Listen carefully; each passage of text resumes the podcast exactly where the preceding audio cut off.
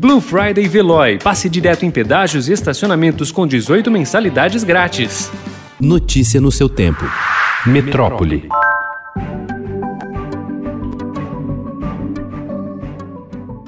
Com alta de infecções na classe média constatada na capital paulista, hospitais privados de São Paulo voltaram a registrar aumento de atendimentos e internações por Covid-19 ao longo do último mês. Já na rede pública municipal, boletins epidemiológicos da prefeitura mostram que o índice vinha recuando significativamente mês a mês, mas acabou estacionando em novembro.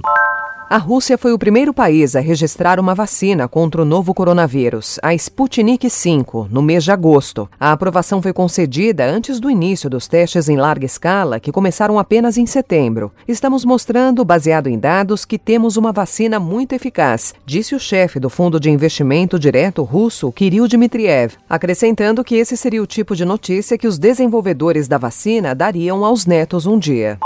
A Agência Nacional de Vigilância Sanitária autorizou ontem cedo a retomada dos testes clínicos da Coronavac, vacina contra a Covid-19 desenvolvida pela farmacêutica chinesa Sinovac em parceria com o Instituto Butantan. A vacinação dos voluntários deve ser retomada já nesta quinta-feira.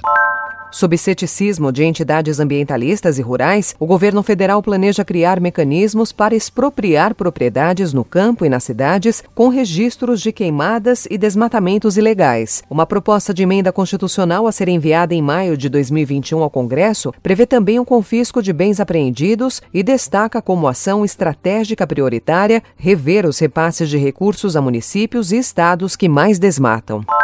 As queimadas em larga escala na Amazônia e no Pantanal, que atingiram níveis recordes ao longo de 2020, tendem a agravar o quadro da pandemia de Covid-19 nessas regiões, onde vivem populações extremamente vulneráveis e que têm um sistema de saúde pública dos mais precários. O alerta foi feito em nota técnica divulgada ontem por pesquisadores do Instituto de Comunicação e Informação Científica e Tecnológica em Saúde.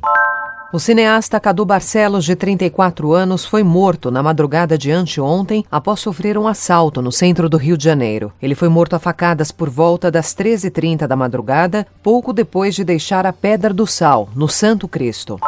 A interrupção no fornecimento de energia elétrica colocou em xeque as vacinas à disposição dos 17 mil moradores de Tartarugalzinho, cidade de frágil infraestrutura na floresta do Amapá. Com o apagão que atingiu o estado, a luz parou de chegar à unidade básica de saúde, onde ficam as duas geladeiras com os materiais que demandam refrigeração permanente. Notícia no seu tempo. Aproveite a Blue Friday Veloy e passe direto em pedágios e estacionamentos com 18 mensalidades grátis. Corre que é por tempo limitado. Garanta o seu adesivo em veloy.com.br barra Blue Friday. Veloy. Piscou, passou.